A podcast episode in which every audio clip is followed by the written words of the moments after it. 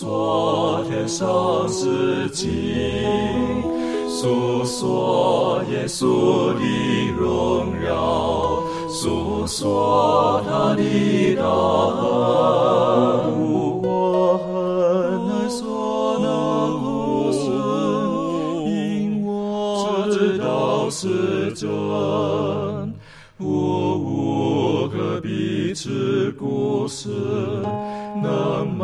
满足我的心，我很难说那故事永垂不朽传万代，在天仍然的诉说主耶稣的慈爱。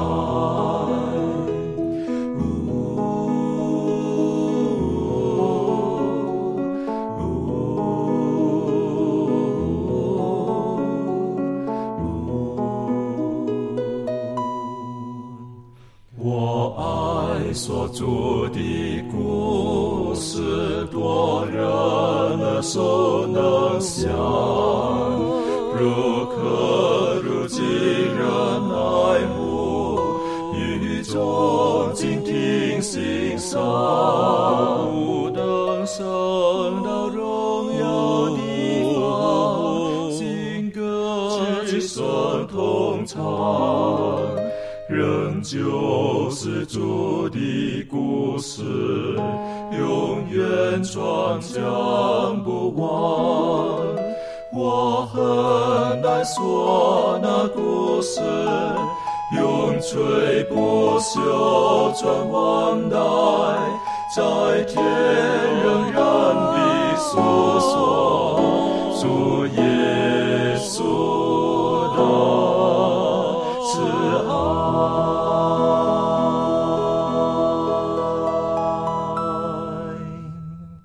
欢迎来到一学，跟我们一起领受来自天上的福气。呃，我们在上一次一起很快的，我们了解到，在雅各他在他的岳父呃的家里拉班那个地方，然后所发生的一切的事情，上帝祝福他，他有了呃到这个时候为止呢，他是应该是说他有了十一个孩子，好，然后呢，后来呢，他要回去的路上呢，最后呢才会生了最后的一个孩子便雅悯。那我们也晓得，他跟他的呃岳父。也是他的舅舅拉班呢，在工价上呢，上帝很赐福他。虽然在那过程当中呢，我们有些东西我们没有办法用现在的科学去明白的，可是上帝他就赐福了雅各。而这个时候，雅各他也觉得他应当回去，因为他想到了在伯特利的时候，耶和华上帝对他所说的话：“我会带领你重新回到这个地方去。”他也想到他对他的父亲，还有对呃他的哥哥。啊，过去的一些的错误，我在想，他一定要想办法去弥补他过去的这些的呃伤口。那呃，今天呢，我们就继续的看啊，雅各他是如何的离开他的这个呃岳父的家，然后他回去的路上，然后他是如何的面对他的哥哥，他的名字是如何从雅各而成为了以色列。在我们进入今天学习的时候，我们恳求圣灵帮助我们。我们请庭轩为我们做开始的祷告。我们一起祷告。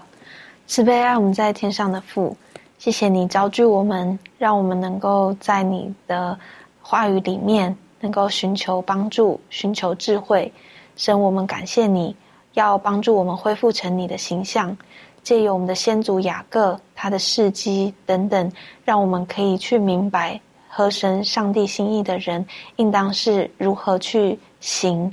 主啊，祈求你能够帮助我们，赐给我们智慧，让我们从中当中可以得到上帝你的福分。也愿圣灵可以开启我们的心门，使我们愿意接受并且实践在我们的生活当中。主啊，我们将以下时光恭敬的摆上，求主亲自的带领。祷告是奉靠耶稣基督得胜的名祈求，阿门。呃，我们知道在创世纪第三十二章这个地方开始记录。雅各呢，他就准备要回去他的故乡，他是面对他的哥哥。当然了，他也就提早，哈，就就派遣人，然后呢，去去知道这个消息，啊，是让以扫知道这个消息。而以扫知道之后呢，圣经形容哈，他就带了四百个，啊，这四百个这个壮丁啊，跟着他一起来。哈雅各在这个时候，他不晓得会发生什么事情，他不晓得会发生什么事情，但是他寻求上帝，啊，他寻求上帝的帮助。但这个过程当中，我是觉得也是很值得我们去细细的思考的。由于时间关系，可能我们能够在这边能够跟各位分享的有限，我们希望呢，其他的时间，我们个人可以从圣圣上帝的话语当中里面，可以得到更多的祝福。这一段我们是不是可以请呃维凯带我们一起来学习？好，那我们知道，呃，雅各他离开了拉班以后呢，他顺着上帝的指示，往他的本族本家的所在地去。那在一路上呢，他回想过去，呃，逃离家园的过程，还有逃亡后所发生的种种的事情。那想到他的亲爱的父母亲是否还健康平安，那所有的回忆涌上他的心头，能让他甚是感慨。但是越靠近家乡呢，他的心情却越忐忑不安。为什么呢？因为他即将要见到那一位。曾经追杀他的哥哥以扫了。那在《先祖与先知》这样，怀师母这样写道：“他说，当雅各临近行程的终点时，他一想起以扫，心中就引起许多凶兆，使他烦恼不安。自从雅各逃亡之后，以扫就一直认为自己是承受父亲财产的人。以扫若听见雅各回来，一定会怕他是来争取他的一份产业的。如果以扫有意的话，他现在足能大大加害于他的兄弟，他也可以用强暴的手段待他。”不但是为报仇雪恨，也是为了保守他所久以视为己有的产业，免受侵扰。所以呢，我们可以看见雅各他抱持着这个以扫必定会对自己还有自己家人不利的这种想法。他正烦恼着该怎么办的时候呢，我们首先看到他遇见了这个上帝的使者，就再次的提醒他说，上帝的应许必会实现，他必保守雅各一家平安的返回家乡。可是呢，按照雅各的性格呢，他自己呢也为这次的见面做好了准备。那一方面呢，他先打发人到希尔这个地方去，向以扫报告说雅各归来的消息，寻求和睦，然后做好礼物，准备好礼物，想借此讨好以扫，解他的心头之恨。在在另外一方面呢，他也做了最坏的打算，他就把他的家人分成了分作两队，做好这个逃跑的准备。但是我们知道，这个雅各他的心还是无法平息下来。他想到，因为自己的罪可能造成无辜的家人命丧荒野的这个画面，他一想到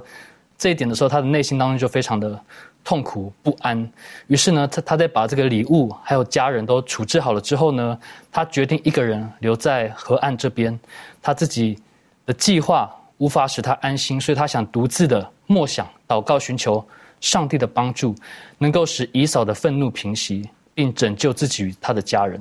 那接下来呢，就发生了这个雅各与上帝的使者摔跤的这个故事。那我们一起来读这段经文，在创世纪的三十二章二十二到三十一节。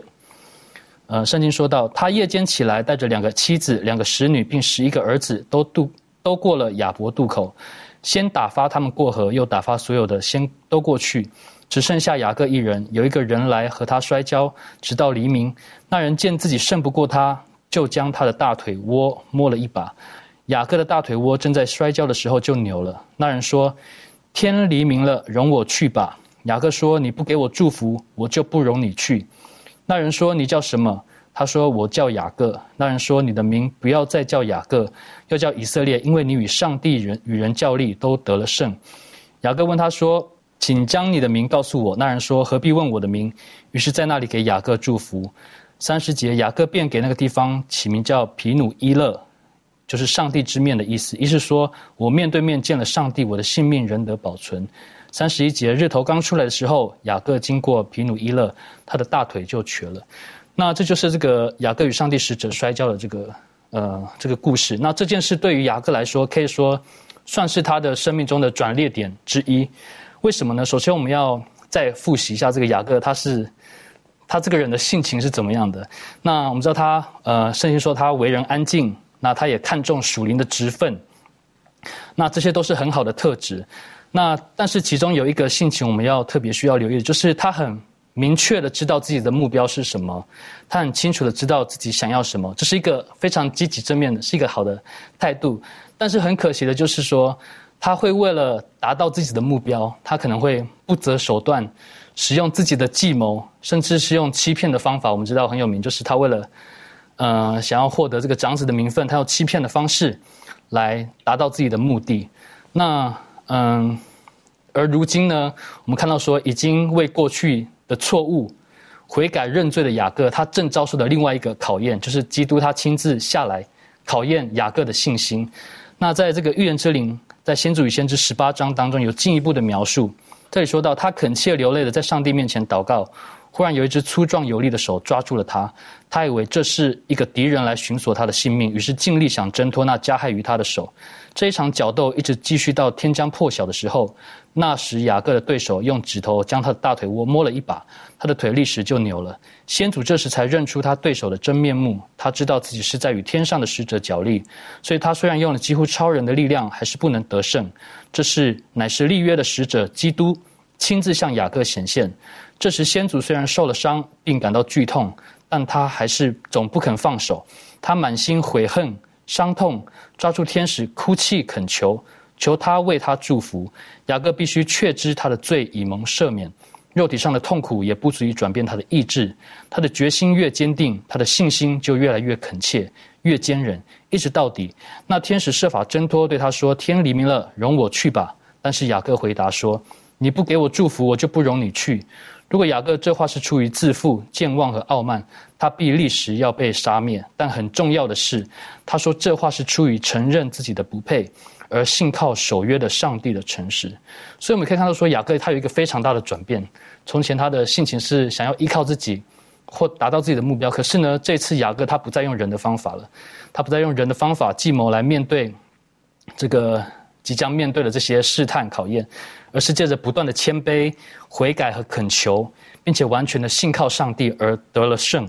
而我们知道雅各他也改名为以色列，那从一个欺骗者转变成为一个胜过欺骗。不诚实和依靠自己的一个得胜者。那回想到我们的属灵生命，雅各的经验不也是我们的经验吗？我们在面对挑战、困难、试探的时候，是先依靠自己，还是寻求上帝、顺服上帝的带领呢？那愿我们一同学习这个雅各这个得胜的经验，时刻的信靠并仰望主，那靠主能够制服撒旦的试探以及自身的软弱，成为一个得胜的人。这一段的时候哈，我是觉得他的内心是很多的这个这个呃，应该是这么讲，他内心很复杂的。怎么说呢？他开始的时候，他他他用还是用他过去的方式，我觉得了他的策略啊，先是跟哥哥讲一声啊等等，你看他还是用这种方式啊，因为他是一个应该心思很细腻的一个人啊，然后希望可以可以先给哥哥打一个预防针啊。好，我要回来了，就是二十年后我要回来了，对不对？然后再来呢，他想一点还不妥，对不对？万一哥哥带个四百人来的时候，他哥带四百人来，他讲该怎么办？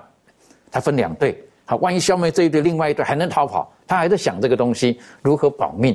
好，那我们晓得在亚伯渡口的时候呢，刚才这个呃维凯带我们学习的这一段，呃，我觉得在这个时候，我个人想到的就是，呃，当他摔跤他输的时候。他生命当中可能时候，上帝都是很多的祝福他，无论是他用他这个手段，或上帝祝福他。例如说，他用他的欺骗的手段，他赢了他哥哥，他也骗了从他爸爸来的祝福。然后呢，他在拉班那边呢，他为了爱拉姐呢，他服侍之后，上帝还满满的祝福给他。他的人生当中，他认为好像，好像都是我们叫什么呢？我们生活叫做所谓的这个呃胜利赢家，哈，他就赢的。可在这个这个时候，他内心当中的恐慌。但我觉得他做了一个很重要的决定。我个人觉得，他说：“你若不祝福我，我就不让你去。”他知道那一切他所瞧起来的祝福不是真正的祝福，他真的最重要的祝福要从天上来的祝福。所以在这个时候，他抓住这个人，他说：“你若不祝福我，我就不让你去。因为过去我得到的这一切，哪怕我现在有那么多的这个房，那么多的这个家家业，但是这些。”他哥哥来了，他觉得好像瞬时之间可能都会化成乌有，他很担心这一切。所以我看了这一刻的时候，我是觉得给我很大的学习。真正的祝福从哪里来？当然，他从雅各变成了以色列，这也告诉他，你不再不要再称为雅各。为什么？雅各似乎好像是不应该是说好像比较不荣誉、不名誉的过去。你现在有个新的名字。我们有的时候也是会哈，我们觉得有一些人他想要忘记他人生过去的时候呢。他就换一个名字，可是这个名字呢，不是他自己选的，是这个人给他的。他说：“你与人与神较力，你都赢了，是不是？”然后呢，我们觉得这是一个很、很、很奇妙的一个过程哈。从那个之后呢，雅各他的内心当中完全了，可是他的肉体不完全了，他瘸了，是不是？这我们可以理解啊。雅各以后，他后来他就是就是他的一个腿就瘸了，是这样的。那我想呢，我们生命当中在奔往天国的道路当中，我们有没有过与神在摔跤的经验？好，有没有与神在那里搏斗的经验？这方面满足有没有什么可以分享的？我想，嗯，撒旦呢，他引诱许多人相信，就是说，上帝呢，不要放过他们在小事上的不忠心。但是，我们从主对待这个雅各的事件上呢，我们可以看出，上帝他是一位绝不容忍罪恶啊，凡是想要原谅或是遮蔽自己罪的，都要被撒旦所胜。那雅各的历史呢，也是一个凭据，那证明呢，凡受欺骗、遭试探，并陷于罪恶之中的人呢，只要啊回头真心。悔改归主，上帝绝对不会丢弃他们。虽然说撒旦他设法要除灭这一等人，但是我们看到上帝他却要差遣天使在艰难中安慰并且保护他们。那撒旦的袭击呢，固然是呃猛烈坚决，他的欺骗固然是可怕的，但是呢，我们看到耶和华的眼目呢，必看顾他的子民，他的耳朵呢垂听他们的呼求。虽然说他们的苦难呢是惨重，呃熊熊的猎物好像要烧灭他们。但是呢，熬炼他们的主必要把他们从火中取出来啊，如同火炼的金子一样。上帝对他儿女的爱心呢，在试炼最剧烈的时候和在顺利繁荣的时候是一样坚强而温慈的。那我们知道说，上帝呢给人一个恩典的时期啊，使我们都可以准备应付这未来的考验。那雅各的得胜呢，是因为呢他有恒心，而且呢他有决心啊，他的胜利呢说明了恳切祈祷的力量。凡是呢，能够像雅各一样持守上帝的应许，啊，并且像他一样热切呼求、坚持到底的人呢，就必定能够像他一样成功。那与上帝角力，能够体会这一句话的人呢，真是寥寥无几。哈，那有几个人曾经因为呢渴慕上帝而去啊不遗余力的去寻求他呢？当那说不出来的绝望之感像这个啊浪涛一样猛烈冲击祈求上帝的人时呢？又有几个人能够像雅各这样不屈不挠，哈，有这样的信心来持住上帝的应许呢？那希望我们都能够像这个雅各一样，啊，与主摔跤的经历呢，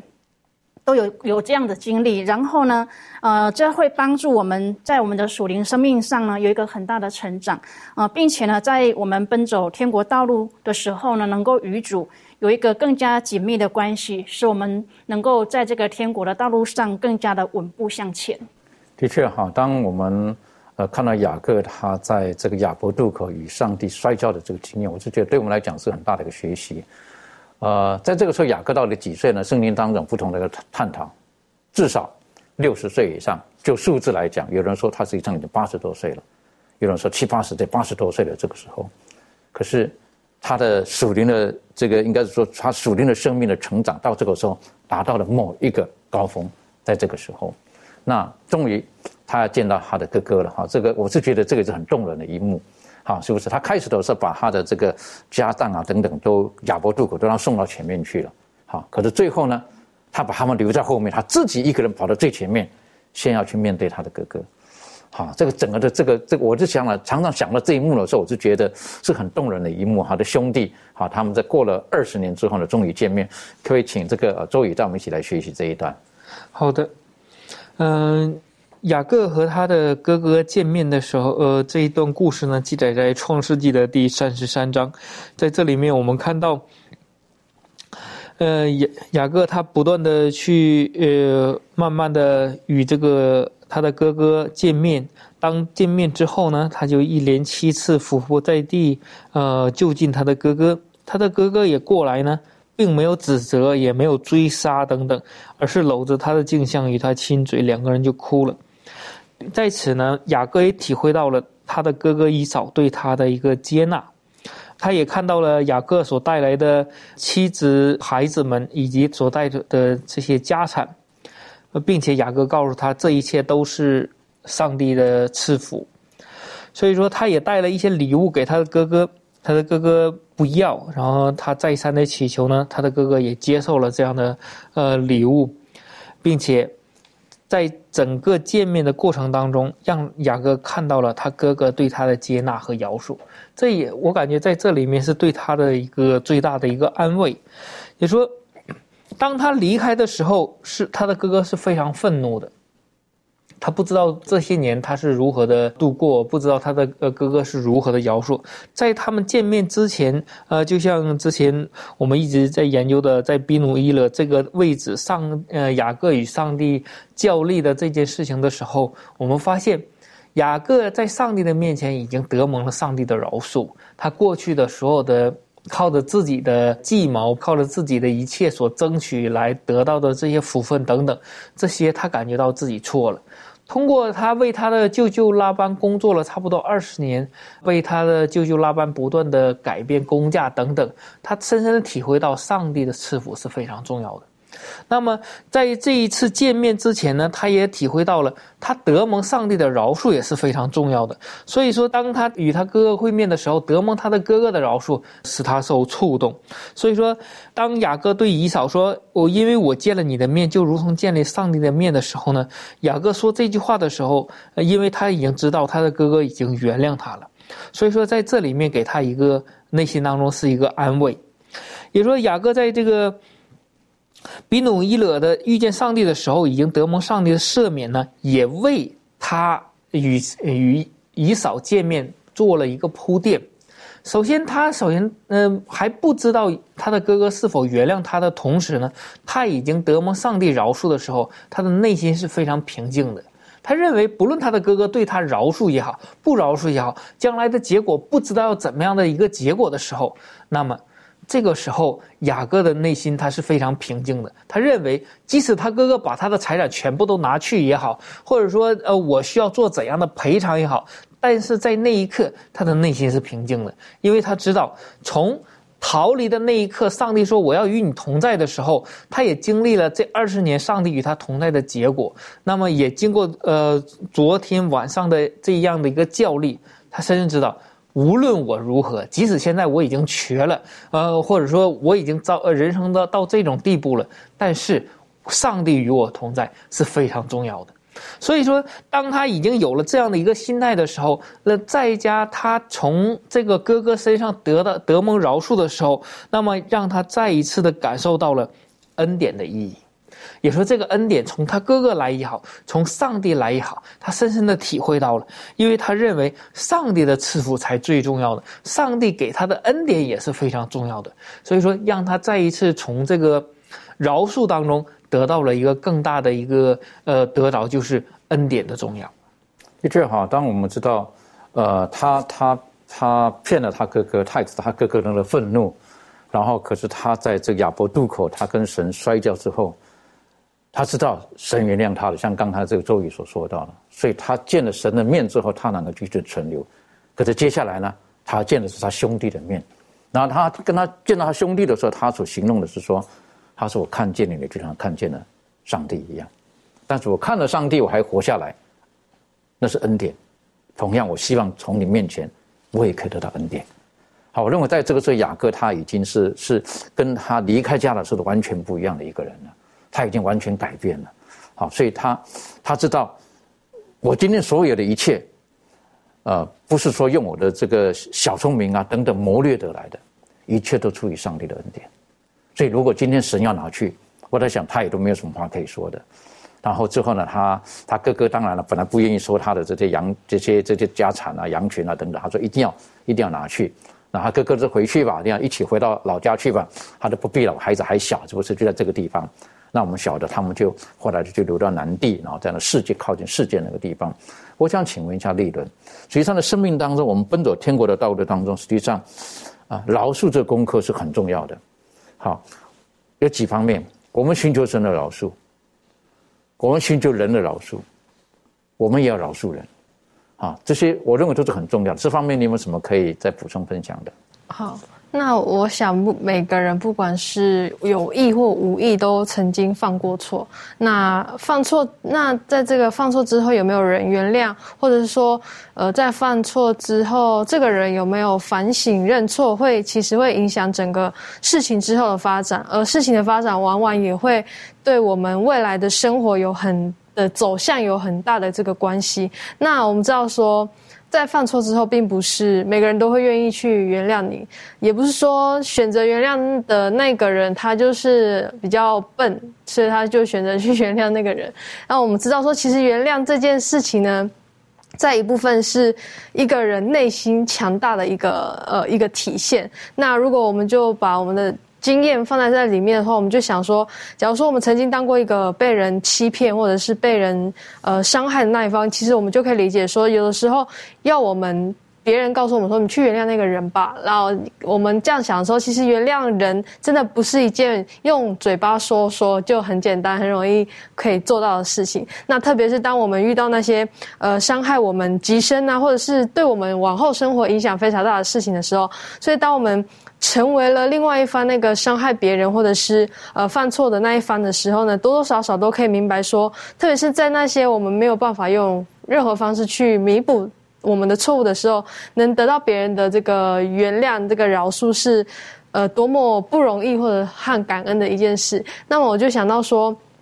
呃，当上帝在对人类的这个恩典，甚至是比这个更伟大的。那他面对人类所犯的这个错呢，他就选择原谅。那如果我们看到这个呃，在伊甸园始祖里，始祖他们犯罪的时候，上帝他的公义跟慈爱是并行的。甚至我就想到，就觉得说，上帝甚至还为他们想方法，就说你们要怎么样做，你们就可以得到饶恕。你们接下来的日子应该要怎么样做才是？好的，这样子。那其实我们就看到说，上帝他的原谅，他并没有什么特别，呃，有一些问题、一些动机。他是因为爱我们，所以他要拯救我们，然后他就赐下他的爱子来拯救我们。然后他就是希望说，我们可以悔改，呃，然后为过去所犯下的错误呢，就让他过去。现在呢，最重要的是你要成为新造的人，特别是在一部分就是告诉我们说，其实。更何况是我们还没有寻求他饶恕的时候，上帝他就已经先，呃，要原谅我们了。所以呢，就告诉我们说，我们要特别在面对我们可能在面对呃犯下错误啊，侵犯到就是伤害我们啊，或者是我们曾经呃伤害别人的时候，我们要特别从这个当中就学习到一点，是我们要对。这个别人给我们这个非常大这个恩典来献上感恩，那特别是上帝对人类这个福分呢，告诉我们说，特别是上帝他希望我们每个人都可以悔改，那就告诉我们说，只要我们愿意呢，他会接受我们，并且呢，就是期盼我们能够改过自新。的确哈，我我我个人的一些的属灵体会是，如果我们先跟神的关系和好了，我们先从神那个地方得到了他的饶恕。体验过他的恩典，接着我们跟人的关系就比较容易解决了。如果我们被神原谅过，被领受神的恩典，我们很容易给别人这个，我们很容易原谅那些呃得罪我们的人。可是另外一方面呢，如果我们是曾经得罪人的，我们欺骗过人的，但是我们从那神那个地方先得到宽恕之后，我们会有勇气，我们会愿意踏出这一步，恳求别人的原谅。我是觉得这个是很重要的。如果我们没有尝过那个在神里面的恩典的时候，我们有的时候没有勇气走出这一步。所以当雅各他知道神已经原谅他，见到神的面他得以存活的时候，他就有了信心勇气去见他的哥哥，而且是用一个非常低的姿态，他去见他的哥哥。那我们晓得后来呢，这个雅各呢，呃，他就住在这个南地这个地方，靠近事件城这个地方，然后。呃，在当地的人跟当地的人呢，是是是，虽然是一方的人，可是呢，他们是生活在那里都很平静的。那后来呢，在创世纪的第三十四章，就是利亚的一个女儿底拿就发生了一件事情。那这个是在在雅各他本来平静生活当中呢，就出现了一个这个问题出现了。那可不可以请呃庭院带我们去学习这一段？OK，好。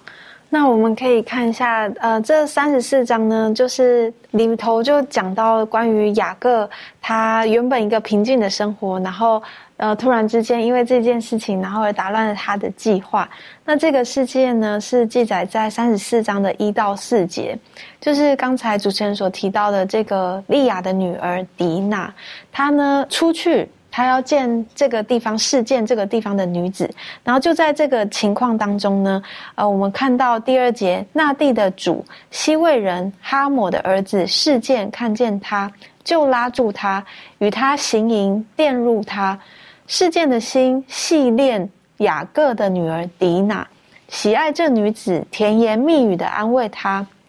事件对他父亲哈姆说：“求你为我聘这女子为妻。”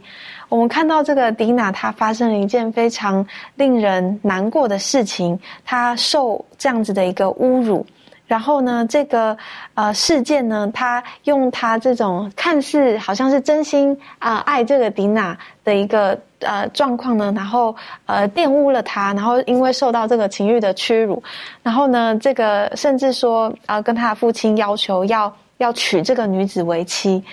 那我们看到这件事情发生之后，众多的人的反应是什么？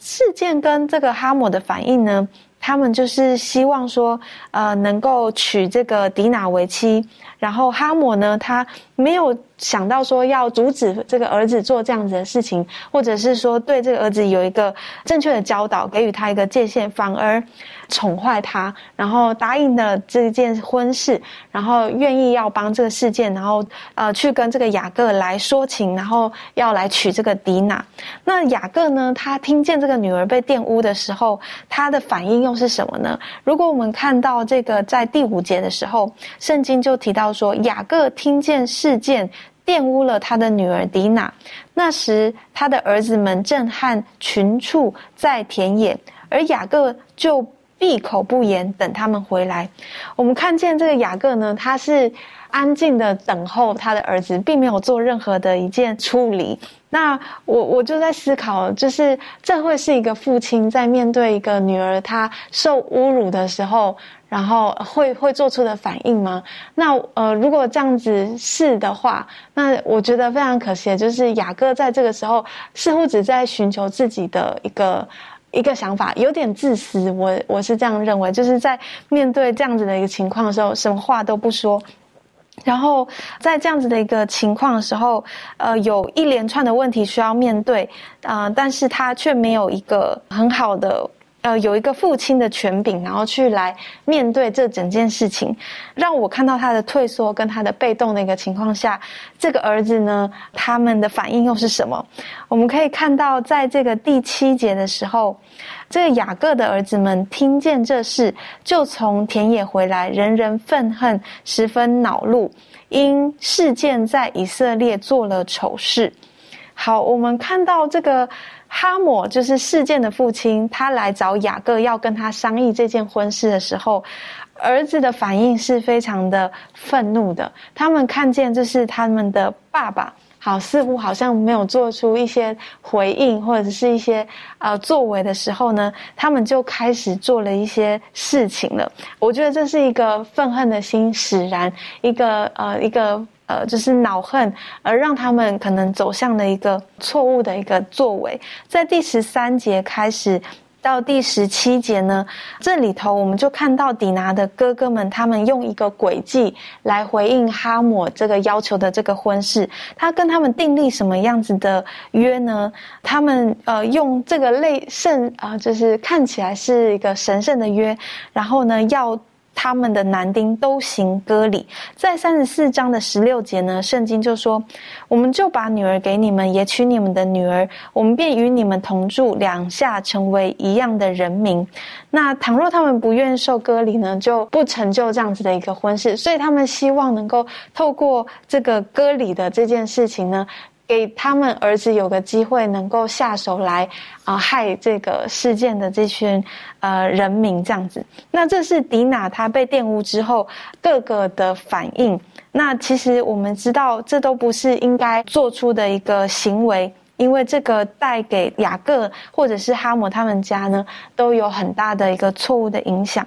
那当这个哈姆跟事件呢答应了这个雅各的儿子所说的这些话。啊，他们就做了这样子的一个割礼的呃行为，而在这个三十四章从二十三节开始呢，我们就看到，当这些众人因为受到割礼而疼痛的时候，儿子西面和利位呢就拿着刀剑，要趁这个时机把城里的男丁都杀了。所以雅各在面对迪拿。他的一个情况当中，他的闭口不言，而造成了这些后果的时候，呃，雅各他突然之间出生了，他就斥责他的儿子，他说：“你们连累我，使我在这地的居民中，就是在迦南人和比利洗人中有了臭名。”我就想到，在这整件事情的过程里面，的确凸显了我们一个行为跟我们的想法。当我们在呃，没有寻求上帝的方式，然后去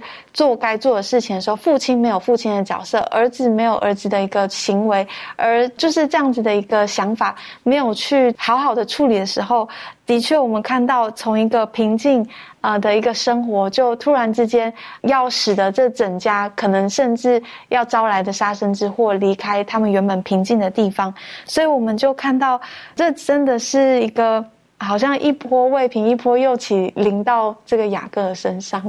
的确，当我们看见这一段的时候，我是觉得，呃，雅各可能不晓得哈，为什么他的孩子也会学他有这种诡计，啊，讲这样诡诈的言语，是不是？其实他们在想，哎，你们应该受割礼，不然不能跟我们的人结婚啊，等等的时候，所以他们已经有有一些的计谋在里面了。那我我觉得，当我想到是他们要用割礼做一个记号的时候，好，用割礼实际上是他们的记号。神立约的记号，可是他们用这个东西，然后去消灭敌人的一个手段。我是觉得这个有从属灵的角度来讲，我是觉得我们很值得去思考的。但是我们也晓得他们在谎言欺骗当中，实际上他们还是满满的有上帝的恩典在他们当中。好，但是从这个地方，我们也可以又学习到一点，就是人性。好，这个人性有的时候是很很很复杂的。好，当我们如果没有让神在我们生命当中满满的充满在我们生命当中的时候，有时候我们那种救我人性出来的时候，有时候我们所做的事情是我们自己都无法掌控的。就像在这个时候雅各他的孩子所做的这些事情，那我们可以说，如果说很快看到创世纪最后的时候，当雅各要为他的孩子祝福的时候，讲到这个西缅跟利位的时候，他都说到了，他说：“西缅、利位，你们是兄弟。”你们的刀剑是残忍的，好，这个，但这个很奇怪哦，好，最后呢，上帝却拣选了利未人来守护他的这个圣所。也就是上帝的拣选是很奇妙的，所以有时候我们不要觉得，就是说我们生命当中什么光景，我们永远不可能有任何的改变，因为上帝的恩典是满满的。这方面满足有没有什么可以分享的？好，呃，我们看到这个雅各的罪呢。以及他随之而来的一连串的事件呢，都发出这种邪恶的影响。那这种影响呢，在他这个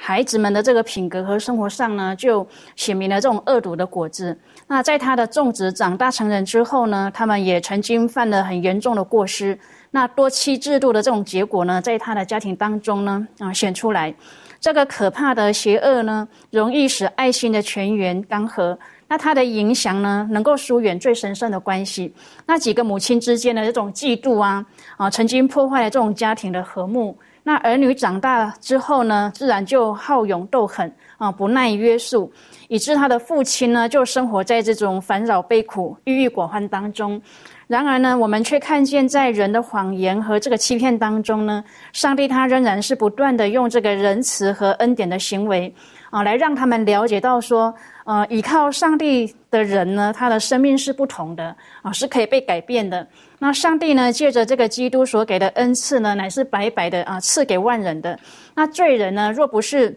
自取灭亡的话呢，上帝是绝对不会啊命定他灭亡的。那我们看到说，雅各他过去呢，曾经想用这种奸诈和欺骗的手段来得到这个福分。但是呢，上帝呢为要改正他的错误呢，就让他自食其果。那虽然呢，雅各他经过这个晚年一切的痛苦呢，但是我们看到他的这种啊宗旨呢是丝毫没有动摇的，他也始终没有放弃他的初衷啊。他得了教训，也知道说以人的技巧和奸诈的这种手段求得的福气呢，乃是跟上帝为敌的。所以从这个亚伯渡口那一夜的挣扎当中呢，我们看到雅各呢他已经成了一个新人，那他自私的心呢已经被根除了。所以从此之后呢，他就不再玩弄这种早年奸诈的手段。他的一生呢，再无奸诈欺骗的行为。他以这个淳朴真诚著称。他也已经学会绝对依靠上帝啊，他这个全能者的膀臂。而且呢，在这个试炼和苦难当中呢，他也很谦卑顺服了上帝的旨意。他的品格呢？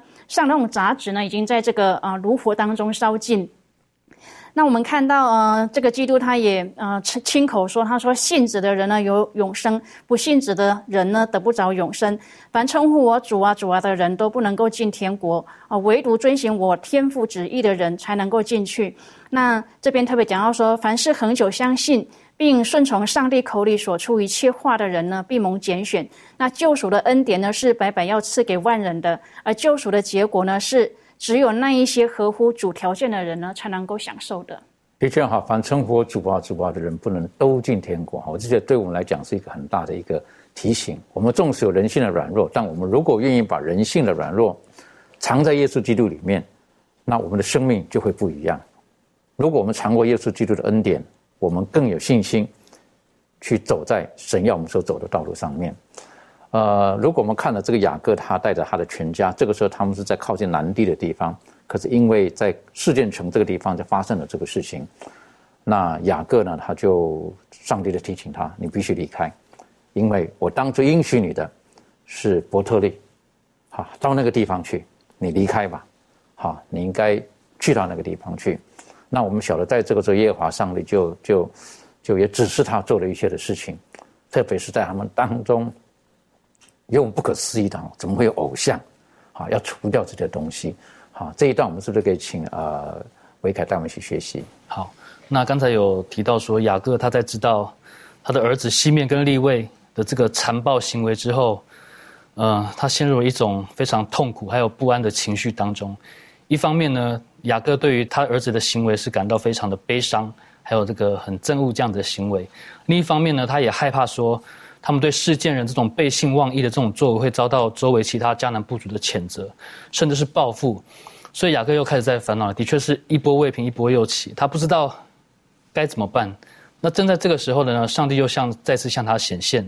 指引他该行的路。那我们来读这个创世纪三十五章一到第三节，我们看到上帝对雅各的指示是什么，以及雅各他后续的动作。那在第一节这样说到，上帝对雅各说：“起来，上伯特利去，住在那里，要在那里逐一座坛给上帝，就是你逃避你哥哥以扫的时候向你显现的那位。”第二节，雅各就对他家中的人，并一切与他同在的人说：“你们要除掉你们中间的外邦神，也要自洁，更换衣裳。”第三节，我们要起来，上伯特利去，在那里我要逐一座坛给上帝，就是在我遭难的日子应允我的祷告。在我行的路上保佑我的那一位，所以我们可以看到说，上帝他就吩咐雅各上伯特利足坛献祭。上帝又再次提醒雅各，你遇到困难的时候，你第一件事要做什么？就是要寻求我，不要再用自己的方法去解决问题了。那我们知道伯特利，呃，在前面的几课我们有讲到说，他是雅各在逃亡的时候梦见梯子的那个地方。那他在那里就领受了上帝的怜悯跟恩典，那所以这个地方对他来说其实是并不陌生的。可是呢，这次上伯特利他不再是路过的，上帝吩咐说是要住在那里，是要待一段时间。也就是说，雅各他要带他的全家远离偶像的崇拜，住进上帝的家、上帝的殿，并且要筑一座坛给上帝，然后带领全家过一个敬拜上帝的一个生活。那上帝也再次发出保证，对雅各说。我曾经如何保护你免于遭害，我现在也必保护你和你的家人远离患难。那上帝的显现再次安慰了这时候心中烦乱的这个雅各。那但是住进上帝的家之前，必须有线上敬拜之前，你必须有很很重要的几项准备要先进行，就是经文讲到的，你要先除掉中间的外邦神，并且要自洁，更换衣裳。那这里所提到这个外邦神呢？很可能是指着这个雅各的妻子拉杰从他父亲那里偷来的这个神像，那也有很可能是雅各的家谱当中可能有几个人呢，也跟着把偶像带了出来，或者是说雅各的儿子他们在事件所搜刮的这些猎物当中，可能也有一些偶像这样子，或者是说当他们居住在这个事件的期间，有人受了影响。转而拜偶像的，那总而言之呢，这些外邦的外邦神的偶像必须要除掉。再来就是必须要自洁，更换衣裳。那根据这个以赛亚书的六十四章跟六十一章呢，就是这里所说的这个自洁更换衣裳呢，意思就是说在思想、心灵，然后在道德以及灵性方面的一个进化。意思就是说要呃成为圣洁。所以呢，这个。要进行的准备就是，除了除掉这个外在有形的偶像之外呢，更要除掉我们思想上、在心灵上的这些无形的偶像。那这给我们基督徒是一个很大的提醒，就是当我们来到上帝的面前的时候，我们是否还留着偶像在我们的当中呢？有没有一些人事物是我们所贪恋、爱慕的？然后贪恋爱慕的程度，甚至影响了我们的灵性生活，影响了我们爱上帝的心呢？那我我觉得我们要小心，这些也是我们心中的这个偶像这样子。所以雅各的经历告诉了我们说，何谓真实的敬拜？真实的敬拜就是说，我们必须要将我们有形以及无形的偶像藏在橡树底下。在这个呃第四节讲到说，要藏在橡树底下，意思就是说，要与这些偶像。不论是有形还是无形，要跟他一刀两断，而且要全心全意的、专心的敬拜那独一的真神。另外提到这个真实的敬拜呢，先知弥迦也这样提醒过我们。他说，表面遵守仪文规条是没有真诚的敬拜，表面遵守仪文规条是毫无价值的。上帝所看重的不是我们的物质，而是我们的心。所以是敬拜要加上意愿，侍奉要加上心灵，这才是真正的一个敬拜。所以，我们看到说，雅各他就遵从上帝的吩咐嘛，带领着家人出发前往伯特利。那一路上呢，上帝还使那地的居民都非常惊恐，所以他们就不敢没有试图为这个事件被杀的人来报仇。最后呢，雅各他们一家平安抵达了目的地，并且筑了一座坛，全家人一起敬拜上帝。不但他们的家庭恢复团结了，而且也与上帝重新的连结起来。那后来我们也知道，上帝在这再次向雅各显现，向他重申这个立约的应许。那我们知道，雅各在一生当中，在上帝在伯特利前后两次向他显现和应许，那也带给他了极大的安慰跟勉励。这样子，的确哈。所以在这过程当中，我我个人看到这一段的时候呢，我一些的体会是，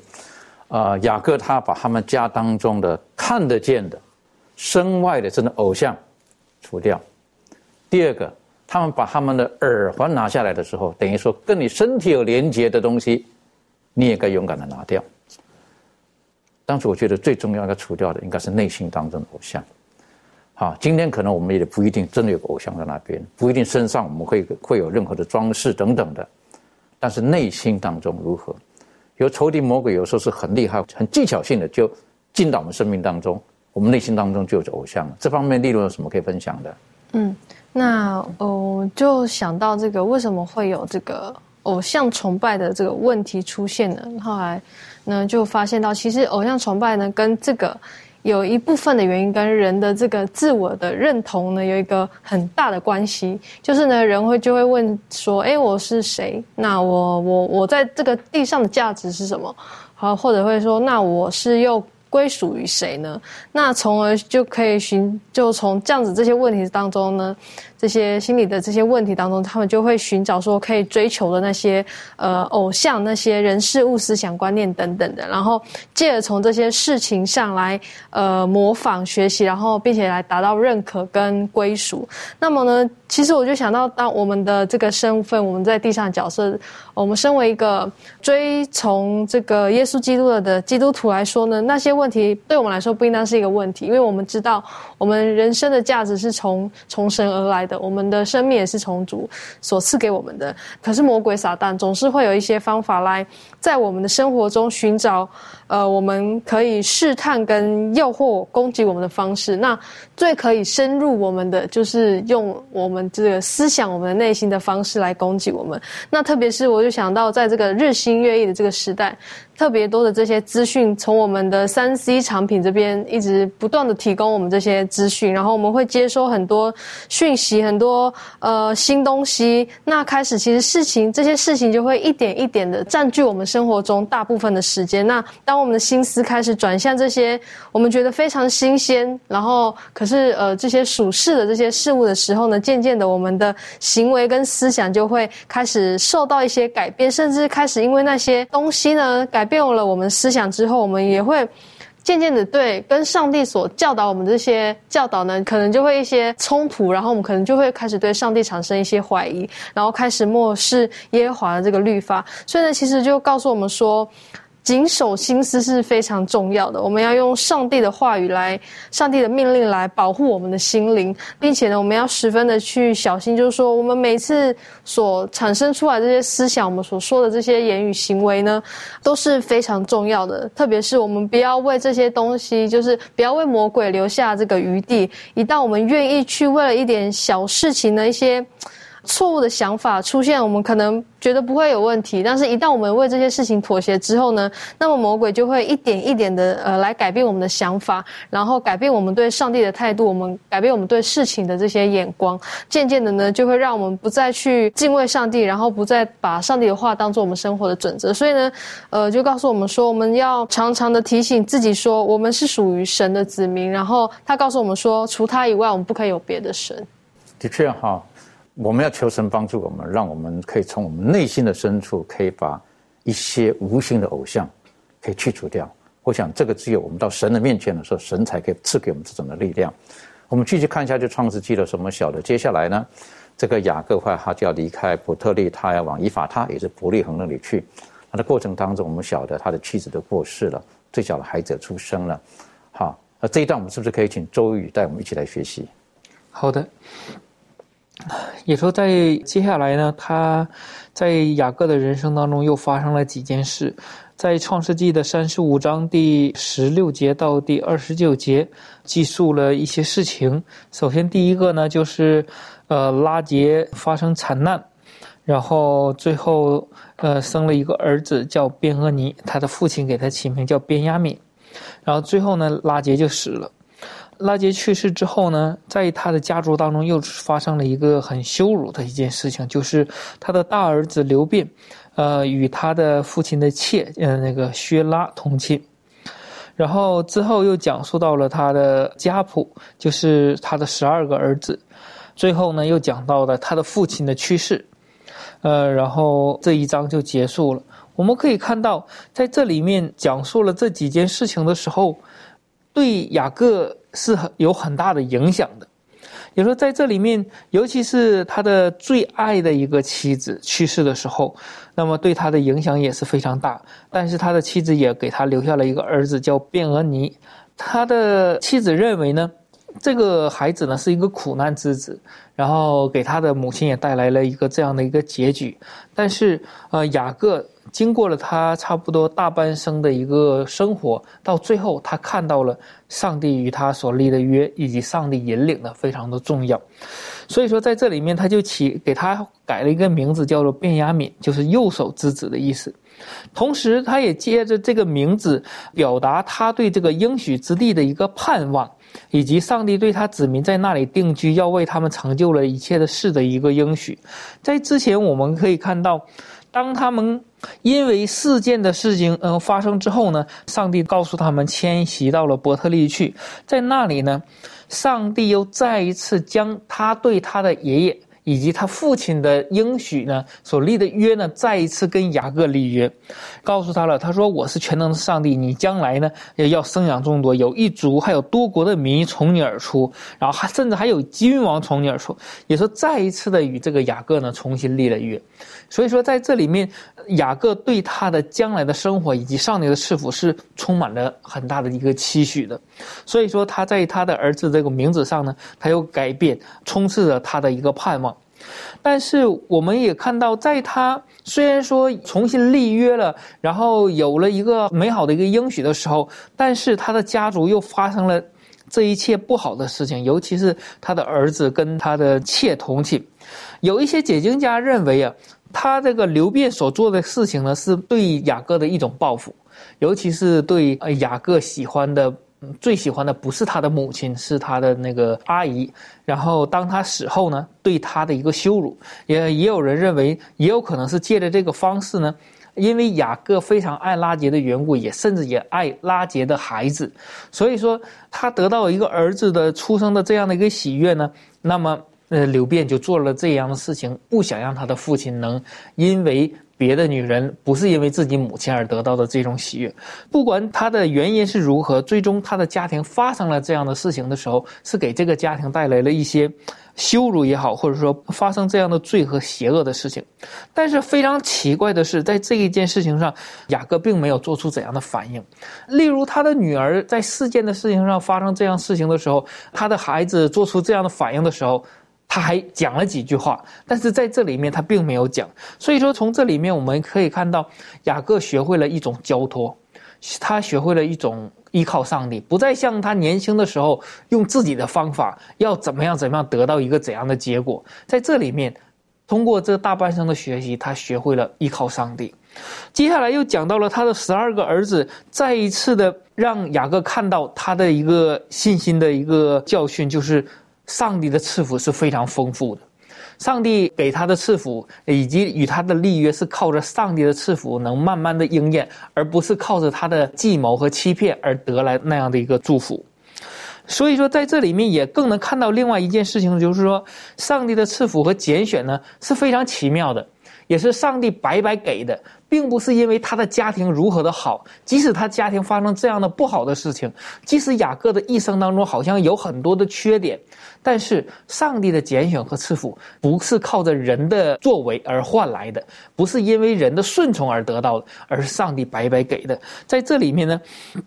上帝的旨意呢，依然透过这样的一个家庭，希望雅各的家族能使更多人得福，使更多人也借着雅各的家族能认识上帝。的确哈，当我们看到这个家庭是一个这个蛮混乱的一个家庭，但是上帝他他还是透过这个家庭，好要成就他拯救人类的呃这个救赎的计划。好，有时候我们会觉得怎么会是这个样子？但我们回头来看雅各的名字叫以色列，好，以色列是什么？得胜的意思。我讲真正得胜的，不是靠我们自己，像刚才周宇提到的，是神，他在我们当中工作，他会成就这一切的事情。若是今天我们生命当中还是有一些的缺口，不要灰心，不要放弃，我们相信神，他的胜利，他会赐给我们每一个人，只要我们愿意把我们自己交在神的手中。我们请低头，我们做祷告。肩父，我们很谢谢您在今天的学习当中，呃，我们看见了雅各生命当中所经历的这一切。到后来是，特别是在后一段的时候，我们有的时候会有一点遗憾，为何会在先祖的家庭当中发生了这些事情？但父上帝，我们晓得，自从人类犯罪之后，仇敌魔鬼用各种的方式来带领人心要离开神，离开真道，进入邪恶当中。我们知道，我们唯一的保障是在耶稣基督里面，唯一的保障是在你的话语当中。帮助我们在这个幕后的日子，也是罪恶横行的时候，也是仇敌他用各种方式来侵入，悄悄的进到我们内心当中，诱惑我们的时候，我们学会做事的人所说的，我们将你的话藏在心里，免得我们得罪你。正如耶稣基督面对仇敌魔鬼每一次所说的话，就是经上记着说，帮助我们，让我们牢记住你的话。深深的在你的应许当中，期待着那美好的将来来到。谢谢主的爱我们，祷告着奉靠耶稣基督的名求，阿门。